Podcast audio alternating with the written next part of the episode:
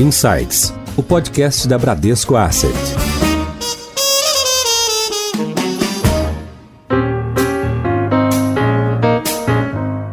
Olá, bem-vindos a mais um episódio do Insights, o seu podcast semanal da Bradesco Asset.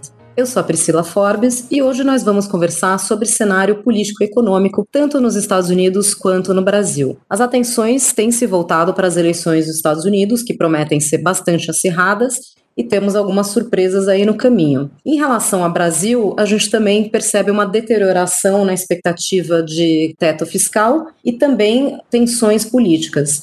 E para falar sobre isso, nós convidamos hoje o cientista político Christopher Garman, que é diretor executivo para as Américas da Eurasia Group.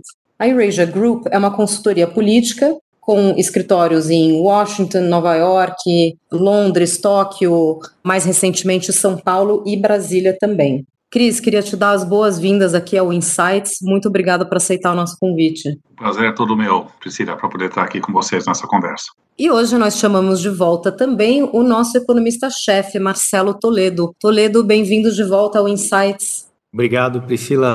Obrigado, Christopher, pela participação. Bom, Christopher, vamos direto ao, ao assunto que está na cabeça de todo mundo, né? Eleições americanas. Você está fisicamente aí em Washington, então você está no olho do furacão. A gente acompanhou recentemente o, o debate dos candidatos, né, do, do, Trump e do Biden. Talvez seja um pouco prematuro a gente fazer alguma previsão sobre resultado das eleições, né, que estão agendadas agora para o dia 3 de novembro, mas a gente queria ouvir de você o que, que impactaria numa reeleição do Trump para a economia global e principalmente para a relação com o Brasil, versus os impactos se o, o Joe Biden for eleito, com o ticket dos democratas? Não, perfeito. É, excelente pergunta para poder começar essa conversa. Quando a gente olha a eleição americana, do nosso ponto de vista na Eurásia, provavelmente vai ser o, o, evento geopolítico mais importante é, de 2020, né? excluindo, evidentemente, a pandemia em si. Até antes de nós termos um resultado, podemos ter uma grande confusão sobre o resultado, o processo do resultado em si. Então, se a gente olha para o impacto do ambiente de negócio, os preços de ativos, apostamos que essa vai ser uma eleição contestada, onde qualquer resultado pode ser questionado por quem perde e tem um risco relevante de uma contestação jurídica dos resultados que saiam na noite ou na semana logo depois da eleição. Então, esse é o ponto número um.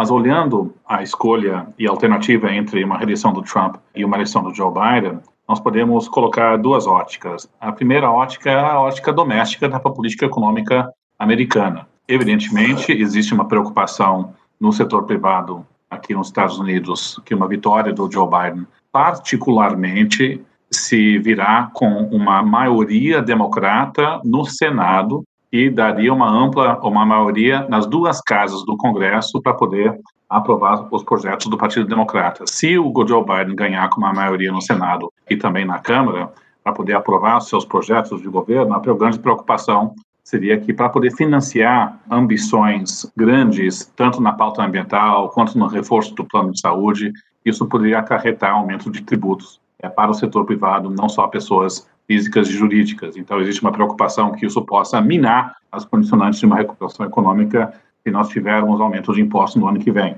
Esse risco existe, o Partido Democrata está indo para a esquerda, sim, mas é atenuado pelo fato que o governo Biden deve começar com um programa de estímulo fiscal exatamente para poder reforçar a recuperação saindo da pandemia. Então, para os mercados como um todo, talvez um negativo, mas não tão grande. No Donald Trump, o, o risco doméstico da política econômica é menor, só no sentido que seria a manutenção da, da, redução dos impostos que houve. Na política externa, é, nós teríamos maiores mudanças. O Joe Biden seria um retorno para uma política externa mais multilateral, de cooperação com os aliados. E para o Brasil, a principal repercussão, eu acho, de uma vitória do Joe Biden seria uma pressão maior sobre o governo brasileiro, particularmente sobre a pauta ambiental. Em alta ainda falando sobre Estados Unidos, né? Que Estados Unidos ao lado da China é, podemos chamar de o principal motor econômico do mundo, né? E a gente tem acompanhado aí os últimos números de, de pedido de seguro-desemprego, como era de se esperar, né? Claro, por causa da pandemia, tem aumentado bastante. Isso é preocupante. Estados Unidos consegue se financiar, né? Consegue captar dinheiro internacionalmente também para financiar programas de estímulo, né? O que, que implicaria ali no resultado das eleições? A gente teria um governo do Biden provavelmente revertendo algumas decisões do governo Trump no, no que diz respeito a, a, impostos, né? Mas numa eventual reeleição do, do Trump, a gente poderia esperar também uma, uma deterioração fiscal, né? No sentido de os gastos vão vir, mas não necessariamente vai ter tanto aumento de, de arrecadação, né? Como é que você está vendo esse risco? É difícil imputar que a, o quadro fiscal teria uma deterioração muito grande no governo Trump, até porque é, talvez o, o, tamanho do pacote de ajuda fiscal em um governo Trump seria mais limitado. Né? Se a gente pega a estrutura e o pacote de ajuda do lado é, do programa de estímulo do governo Biden, provavelmente vai estar é, incluso com propostas verdes, não é? muito como os europeus fizeram, é, de um pacote de reconstrução que também possa financiar a transição energética. Então, essa proposta de estímulo seria um aumento de gasto no curto prazo, mas talvez poderia incluir algumas medidas de arrecadação para poder financiar esse pacote. Então, acho que seria é, algo escalonado ao longo do próprio ano. É claro, é, e até na sua pergunta você topou um pouco na relação com a China, também temos que ficar de olho quais são as repercussões entre o governo Biden e o governo Trump é, para essa competição geotecnológica e geopolítica. Impressionante como a comunidade de política externa, né, que dos formadores de política externa, tanto democratas quanto republicanos, viraram mais duros com relação à China. E os pontos que o, os assessores do Biden estão querendo negociar perante os chineses são muito difíceis de Beijing entregar. Então, a gente enxerga que essa relação assim, bilateral vai permanecer, a ordem geopolítica cada vez mais vai ser definida por uma competição entre Estados Unidos e a China e a todas as suas repercussões é, que virão por causa disso. Perfeito. Agora, passando um pouco a bola para o Marcelo, a gente está falando aqui de fiscal, né? E a gente está vivendo esse momento bastante delicado aqui na nossa política e na nossa economia com a questão do, do teto de gastos. O governo tentando implementar né, o programa Renda Brasil. Teve toda a polêmica de se uh, o financiamento disso viria do Fundeb ou se viria ali de, um, de, de recursos que estavam reservados para pagamento de precatórios, né? O mercado reagiu muito mal a isso, estressou bastante a nossa curva de juros, estressou tudo, o câmbio, bolsa também caiu bastante. Marcelo, para onde nós estamos caminhando e qual é a luz no fim do túnel? Desde o começo dessa pandemia, era bastante claro que ia ter algum tipo de suporte fiscal muito grande. Desde o começo da epidemia, portanto, a discussão toda era fazer um pacote temporário, né, estímulos temporários, e depois voltar aos trilhos. E a gente está agora nesse momento, quer dizer, de voltar aos trilhos. E é isso que está sendo difícil nessa discussão do teto, é compatibilizar com renda cidadã. Eu tenho é, brincado ou, ou chamado atenção, a gente tem três proposições lógicas que não são exatamente compatíveis, né? E isso vem do executivo e vem do Congresso, as três proposições. Uma é que o teto será respeitado. Outra é que haverá o renda cidadã. E a terceira, que é uma questão econômica, que aí a gente entra, os economistas entram, é que o renda cidadã não cabe no teto. Da onde o governo pode tirar esses recursos sem aumentar impostos e sem furar o teto de gastos? Uma possibilidade seria não ter o renda cidadã.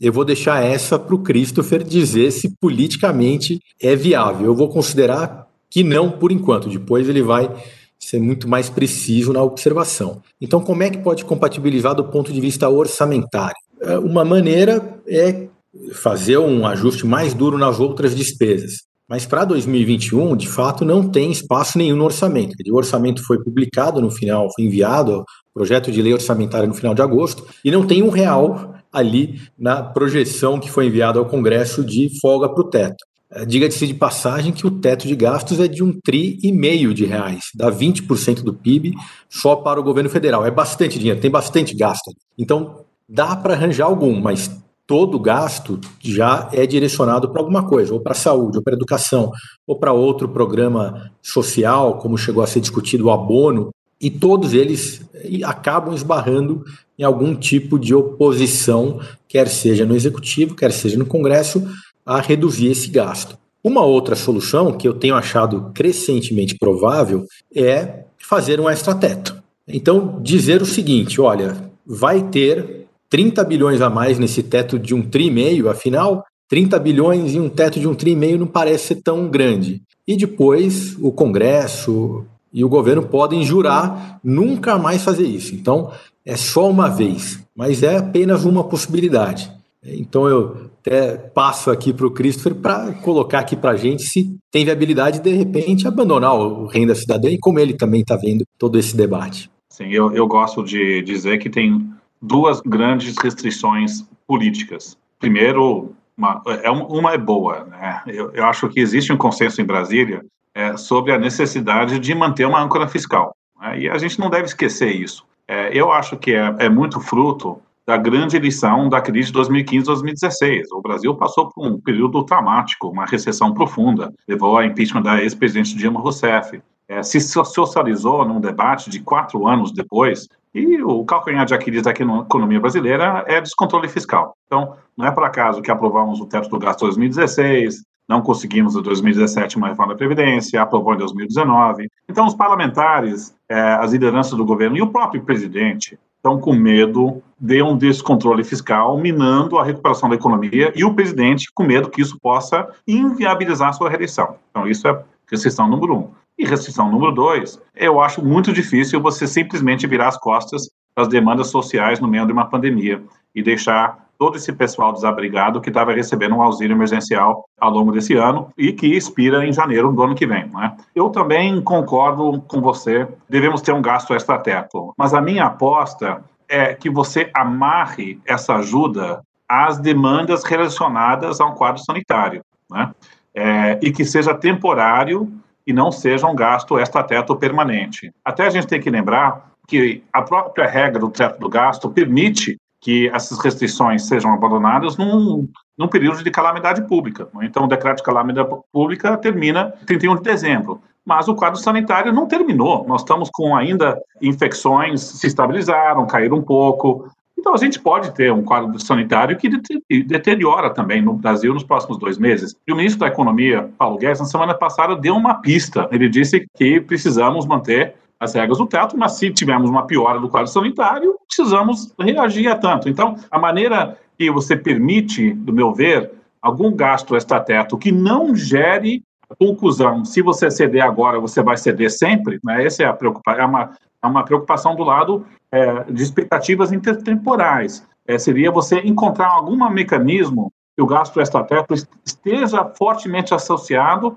à calamidade e à crise sanitária. Então, seja uma prorrogação do decreto de calamidade pública com muitas restrições por um ou dois meses, ou coloca isso na PEC e tem um prazo de que termina metade do ano, não é? Algo assim. Isso é a maneira para você minimizar a repercussão é, de um gasto extrateto em termos da âncora fiscal. E número dois, a segunda maneira é você tem que reforçar os, as regras do controle do gasto obrigatório futuro. Em qualquer PEC que o senador Márcio Bittar deve anunciar, esse acordo para financiar o Rei da Cidadã, ou qualquer que seja esse nome, também inclui os dispositivos de antecipando os, os gatilhos do teto do gasto e vedam aumento do salário mínimo acima da inflação e cria capacidade de cortar salários para quem ganha remuneração no setor público é, mais elevada com uma redução da carga horária de trabalho. Então, então eu diria, você avança na reforma fiscal, que te ajuda no futuro, e você limita o gasto extrateto à pandemia. Agora,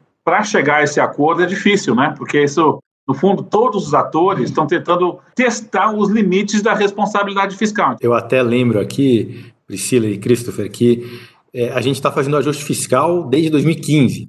Em 2021 estaremos há sete anos fazendo. É verdade que a pandemia atrapalhou muito, mas existe aqui talvez um, um reconhecimento que o tempo para não voltar aos trilhos ou para fazer esse ajuste fiscal está se esgotando. É, a gente está há muitos anos já e mesmo para 2021 tem uma expectativa do DESH, a própria previsão do projeto de lei orçamentária, que o DESH seja de é, 3% do PIB, aproximadamente 240 bilhões de reais ano que vem. Então a gente está muito longe, a gente tinha um resultado primário positivo de 2%, até um pouco acima disso antes de, enfim, a política fiscal sair do controle é, lá por volta de 2014, né, principalmente. Então, parece que vai ter que acelerar um pouco mais o passo. Multiplataforma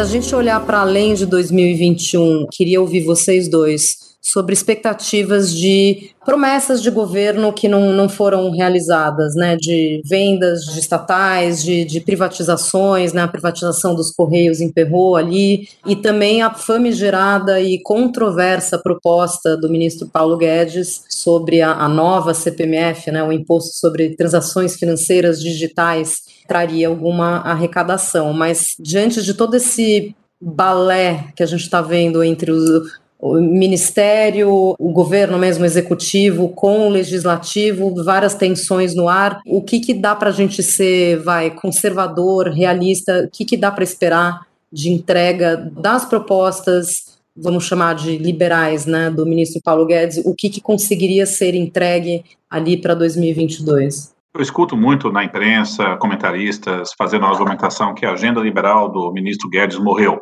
com a Covid-19. O presidente está enveredando para uma pauta mais populista, a debandada de membros da equipe econômica é um sinal disso, e a única coisa que remanesceu da agenda liberal é o teto do gasto, e isso em si está em perigo. Né? Eu não chegaria a essa conclusão. É claro que o desafio fiscal é dramático, né? então, como reconciliar responsabilidade fiscal de um lado com demandas ainda agudas sociais saindo da pandemia? A gente discutiu isso. Mas se você pega a agenda de reformas no Congresso, e aqui eu dominaria como agenda de produtividade, reformas que aumentam o PIB potencial da economia, nós temos uma agenda ampla. Nós temos uma reforma tributária que leva a unificação das alíquotas do IVA, né, a espinha dorsal da PEC 45 que está na Câmara de Deputados, a PEC 110 que está no Senado. É, todos nós acho que sabemos que a, a estrutura tributária brasileira é anacrônica, é extremamente complexa, é, os custos de fazer negócios no Brasil muito altíssimos e muito tem a ver com uma estrutura de tributação sobre valor agregado, né, é, o IVA, que tem taxações é, diferenciais, tributos federais, estaduais e locais. Cada ente da federação tem uma estrutura de tributação diferente. É, a tributação varia de acordo com o produto e, e isso gera uma complexidade enorme para você produzir qualquer bem se você atravessa as fronteiras estaduais do país. Então, essa in, gera uma ineficiência tremenda alocativa né, e, e, diminui o, o PIB potencial do país. É, então, existe proposta tributária ambiciosa no Congresso, existe propostas para dar autonomia para o Banco Central, existe uma proposta para regulamentar a distribuição do gás, que é muito importante, que você tem todo o petróleo produzido no pré-sal que gera um gás associado, mas você não tem regras boas para poder comercializar esse gás, é muito importante para atrair investimentos nesse setor. Então, tem uma, um âmbito amplo de propostas, eu diria, econômicas, que não devemos subestimar. E o interessante é que existem condições políticas para essa pauta andar. É, eu escuto muito de lideranças na Câmara e no Senado que algo novo no Congresso no governo Bolsonaro é que as lideranças estão incorporando essas propostas como sendo do seu próprio interesse eleitoral e político e não depende da participação de uma base parlamentar do governo Bolsonaro. Então, eu acho que o momento e o ímpeto reformista não chegou ao fim, né? E o próprio ministro da Economia ele enxerga isso. Eu acho que o ministro Guedes ele enxerga. Se eu conseguir atravessar essa decisão muito difícil do teto e encontrar uma maneira de manter a âncora fiscal com acomodando gasto no curto prazo, eu tenho chão, né, entre aspas, eu sendo ministro da Economia, tenho chão para poder avançar essa agenda. Eu acho que a agenda liberal não morreu. É claro que foi afetada pela pandemia, sim. Algumas privatizações ficaram mais difíceis. É, não acho que a privatização da Eletrobras, por exemplo, saia, mas uh, chegar à conclusão que essa agenda morreu, que o presidente está indo para uma um, um, caminho populista, eu acho um grande exagero, né? Eu acho uma leitura equivocada do que está acontecendo em Brasília. Marcelo, qual é a tua leitura? E a próxima pergunta que eu ia fazer era, no cenário de uma implementação do IVA, a arrecadação se torna é, puramente federal, né? Um imposto que agrega ali os impostos estaduais e, municipais em um só. E como, então, nesse cenário, como que se daria a redistribuição dos recursos ali do, do erário para os governos estaduais e municipais? Na proposta atual, tem uma forma já, uma fórmula pré-definida para fazer essa distribuição, mas é um ponto de conflito porque os estados não querem deixar na mão do governo federal toda a arrecadação, quer dizer, porque a arrecadação vai cai numa conta do governo federal e depois o governo federal redistribui. Os estados, de certa forma, têm desconforto em relação a isso. Mas eu lembrava aqui, a gente discutindo um pouco da reforma tributária, é, todo mundo, quanto mais velho o economista, mais anos ele diz que a reforma tributária está sendo discutida. Mas teve uma questão recente que me chamou a atenção, com um painel organizado com secretários da Fazenda de estados, que me mostrou que, na verdade, boa parte dos problemas que a gente tem, por exemplo, no ICMS, que é o IVA estadual, decorre de ações que foram tomadas pelos próprios secretários de Fazenda ou pelas próprias assembleias estaduais. Mas eu, particularmente, tenho uma probabilidade, eu acho que um pouco mais baixa de aprovação dessas medidas tributárias pela complexidade. Em Foco. Bom, eu acho que vou tocar um, um, um pouquinho num tema um, um, pouco espinhoso aqui, que é política ambiental, né? É, a gente comentou no início do episódio hoje que essa questão sobre a Amazônia, né, a proteção à Amazônia, foi discutida no debate entre o, o Trump e o, e o Biden, e o Biden falou que desenvolveria alguma ajuda financeira ali para a preservação da Amazônia. E a gente está vivendo esse momento das queimadas, né? A gente está vendo o Pantanal queimando. Então, você vê, Christopher, uma, uma tensão grande assim num, num eventual governo Biden? Deixa eu responder essa pergunta por partes. Né? Primeiro, para a gente entender exatamente o que está acontecendo é, nos Estados Unidos na Europa nessa pauta ambiental. E, e a gente olha assim a rapidez em que temas relacionados ao meio ambiente e uma transição energética têm pegado fogo, né? mas simbolicamente nos Estados Unidos e na Europa, tem impressionado. Né? Nós temos uma pressão cada vez maior de fundos de investimento, de ter as decisões de investimentos associados à, à pauta é, de ESG. É uma pressão que veio de baixo para cima, então, da opinião pública e do setor privado. Governos reagindo tardiamente a primeira reação veio da Europa, incorporando essa pauta ambiental num plano de estímulo saindo da, de da Covid-19. Então, eles estão abraçando essa agenda mais. Se o Biden ganhar, eu acho que ele vai abraçar essa agenda de uma forma bem forte. Se você lê o programa de governo do Biden, ele está com metas de redução de carbono bem ambicioso. Então, a base democrata foi para a esquerda nos últimos 10 anos. Então, eu acho que essa vai ser a principal maneira que o Biden vai contemplar essa nova ala à esquerda. Então, eu diria que a classe política está reagindo tardiamente à pressão que veio do setor privado nos últimos anos. Então, agora nós vamos ter a junção de governos na Europa com o governo é, democrata ligado pelo Joe Biden,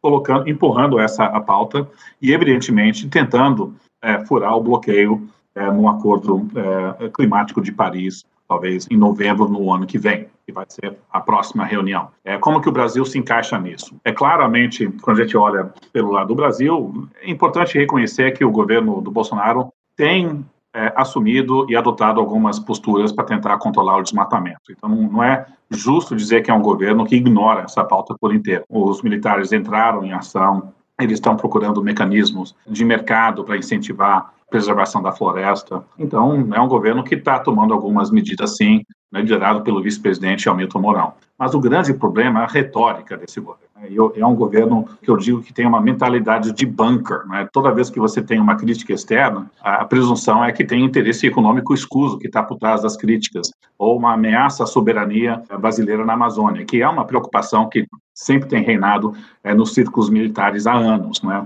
É uma teoria conspiratória de interesses escusos externos querendo intervir na região. Então, toda vez que aumenta a crítica externa, a reação do governo é minimizar o problema né, e também atribuir interesses econômicos por trás. A impressão que se tem lá fora é que é um governo que está ignorando a situação. Então, não importa se o governo está, de fato, adotando algumas medidas, mas com essa reação tão ruim e defensiva, né, isso repercute muito mal na visão brasileira fora. E se nós temos um ambiente na Europa e nos Estados Unidos em que você tem uma angústia grande e crescente na, na pauta ambiental, é um tema altamente complexo e sabemos que, em termos complexos, o instinto do ser humano é encontrar um vilão para simplificar um problema difícil e complexo. E o Bolsonaro colocou o rosto dele para ser o vilão da pauta ambiental, né?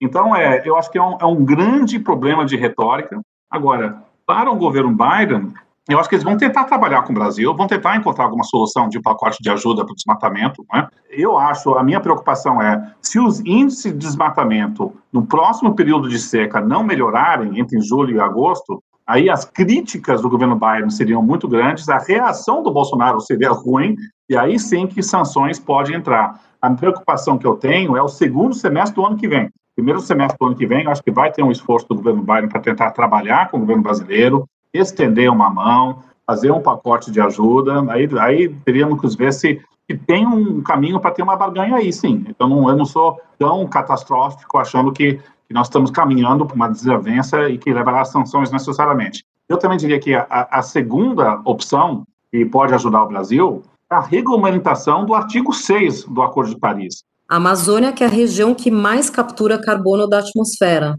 O Ministério do Meio Ambiente, liderado pelo ministro Ricardo Salles, eles defendem a regulamentação do artigo 6, que o Brasil tem a ganhar muitos recursos para poder preservar a floresta.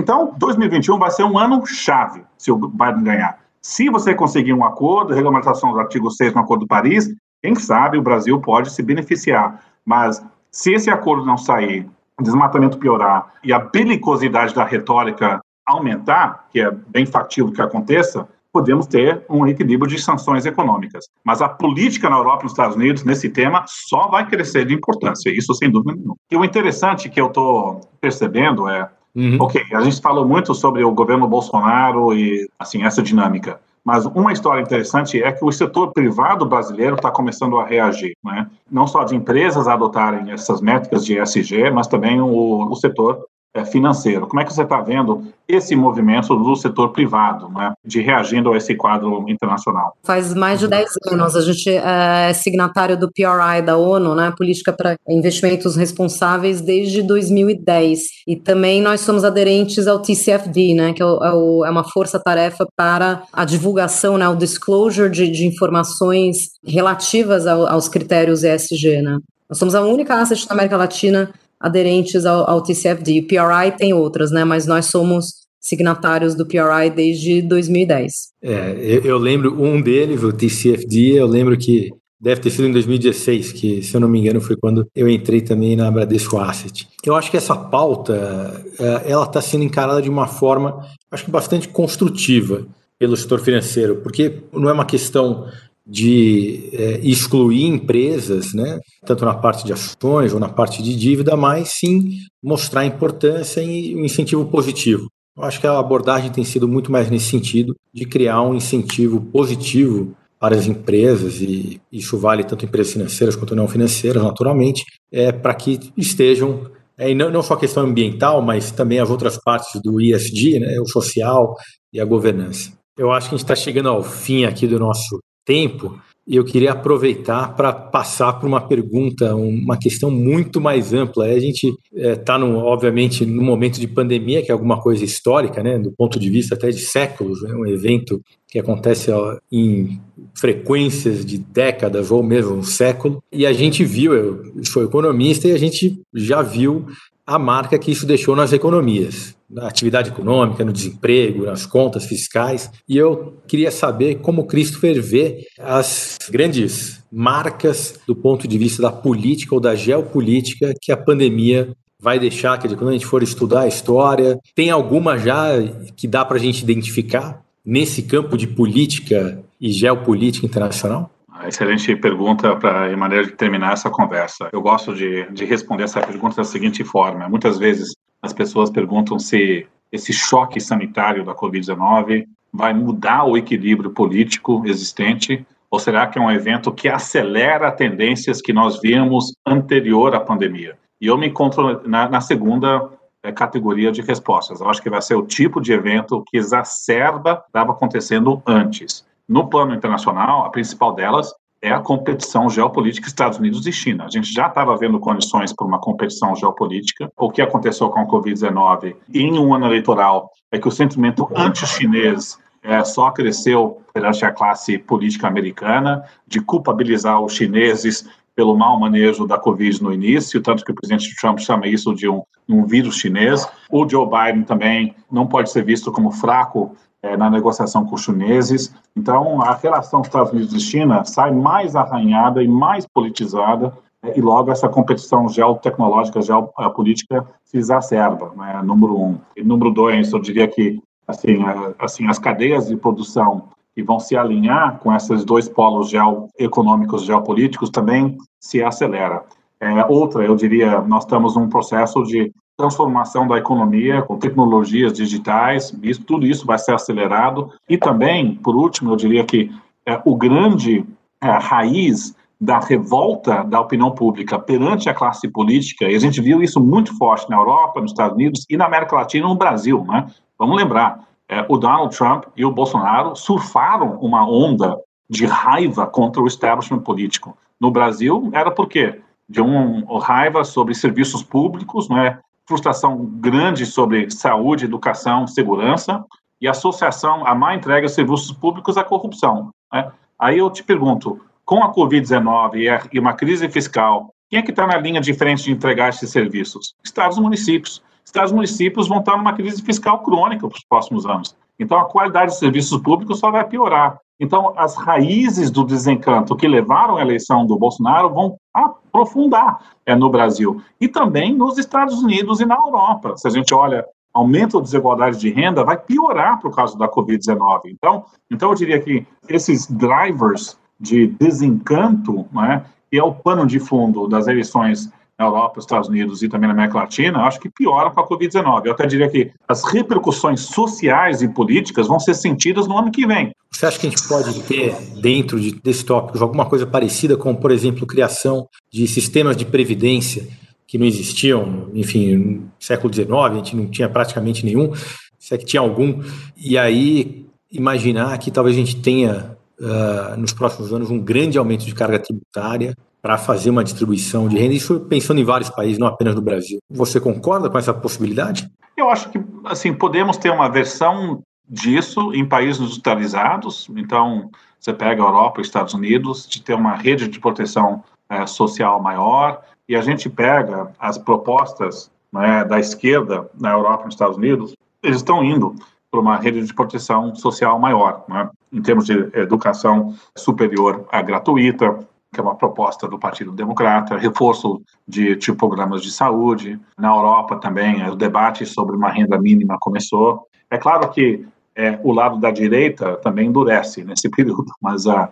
mas pelo menos você tem um pouco é, indo nessa direção. No Brasil e na América Latina, eu, eu não vejo condicionantes para isso, porque não tem espaço fiscal para tanto e a gente pega o gasto de proteção social no Brasil, já é grande. Então, o que está em, em, debate é 30 bi a mais para o gasto obrigatório no programa social. Não é uma grande assim esforço nesse sentido. Então, porque nossas restrições fiscais acho que vão falar mais alto, né? Mas eu, eu diria que a, a tendência para uma carga tributária maior, eu acho que vem particularmente porque você tem essas demandas sociais que não estão sendo contempladas, aumento das desigualdades de renda e uma raiva contra essa classe política e econômica. Isso está acontecendo e não vai embora tão cedo. Christopher, só para encerrar aqui o nosso bate-papo, vou pedir para você arriscar um palpite, talvez nem tanto sobre o resultado da eleição, mas sim se teremos as eleições americanas dia 3 de novembro, ou se a gente corre risco de ter alguma impugnação, ruído sobre fraude com toda a questão dos votos enviados pelo correio. Qual que é a tua previsão?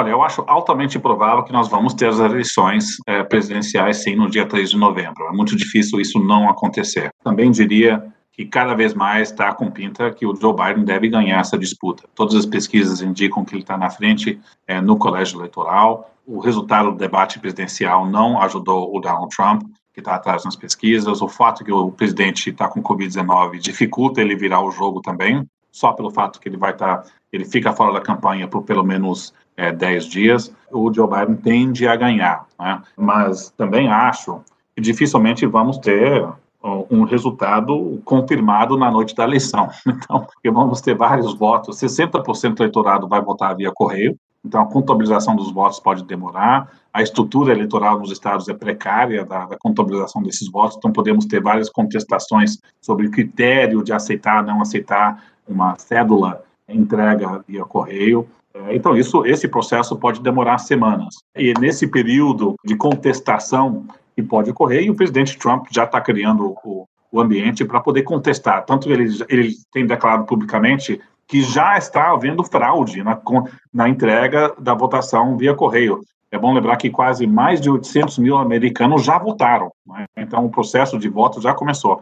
Então, ele já está acusando de fraude nesse processo. Então, ele está criando terreno para poder não aceitar o resultado. Então, acho que vamos ter um mês de incerteza, podemos ter, é, mas algum candidato tende a ser declarado é, desse, depois desse período. Tem um risco de cauda essa incerteza perdurar até o final do ano. É, em última instância, o Congresso Nacional Americano teria que decidir se tem um, um empate ou não tem um resultado do colégio eleitoral. É um cenário mais extremo, mas acho que algum grau de contestação virá, mas é, depois de um período de incerteza, provavelmente, assim, vamos ter um presidente sim impostado em janeiro, é, confirmado de um lado ou de outro, e esse presidente está cada vez mais provável que vai ser o Biden. Hoje a gente coloca a probabilidade do Biden ganhar em 70% aqui na Eurásia. Estamos chegando ao final do nosso episódio. Nós conversamos hoje com Christopher Garman, que é diretor executivo para as Américas da Eurasia Group Consultoria Política e Econômica. Christopher, um prazer ter você aqui no Insights. Muito obrigada pelos seus vários insights hoje. Muito obrigado, Priscila. Foi um tremendo prazer estar aqui